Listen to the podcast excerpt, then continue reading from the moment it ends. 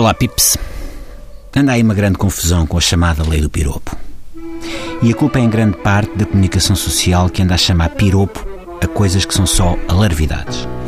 Chamar piropo a uma alarvidade é o mesmo que chamar treinador Lopetegui ou presidente de todos os portugueses a cavaco. Peço alguma contenção, por favor. O que foi criminalizado foram as bocas de cariz sexual. O piropo não é que não tenha esse lado regabof, mas é mais fofinho e erudito. Importa distinguir entre piropismo e alarvismo. O piropismo foi inventado no ano 300 a.C.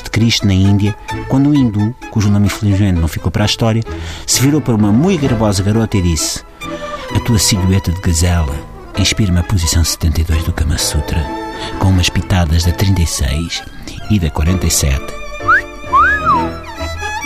Como é fácil de ver, o piropismo recorre desde a sua gênese a referências literárias. Tem como ilustres representantes o pingamor Pablo Neruda, o narigudo Cyrano de Bergerac e o virtuoso sanfonista Kim Barreiros. Já o alarvismo está para o piropismo, como por exemplo o Pedro Chagas Freitas está para a literatura ou a banca está para as falências fraudulentas. É muito menos refinado, mas afeta muito mais gente. E o que é que é o alarvismo? Freud explica. O alarvismo, basicamente, obtém-se pegando na mundivisão do Pedro Roja hum, e concretizando verbalmente uma frustração gerada pela inatingibilidade da mulher objetificada. O alarvismo nasceu num andaime da Lisnave no século III, quando um trabalhador não sindicalizado viu passar uma moça lá embaixo e procedeu à descrição daquilo que faria caso estivesse a comer um pires de percebes. O processo de comer um pires de percebes, quando aplicado a uma moça, tem o seu quê de obsceno. Mas vá-se lá explicar isso a um tipo do século III que nem nunca sequer tenha comido um pires de percebes. Hoje em dia continua a haver muito praticante do alarvismo. Às vezes, isto é para vocês rapazes, até mesmo alguém muito próximo de nós é um grande alarme. E nós só parecemos reparar quando o alarvismo desse alarve é dirigido a uma nossa namorada, mulher, irmão ou mãe. Então as outras mulheres não merecem ter o caminho alcatifado, com pétalas do miosótios, do respeito e das gerberas da reverência?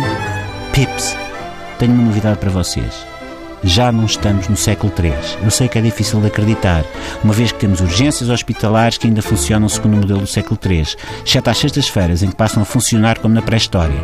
Mas a verdade é que estamos em 2016. Chega de ser alarve. Chega de ser alarve.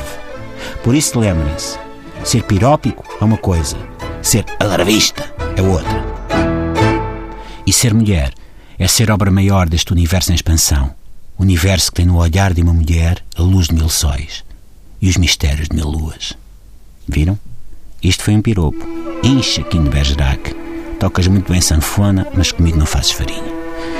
Até amanhã, bebes.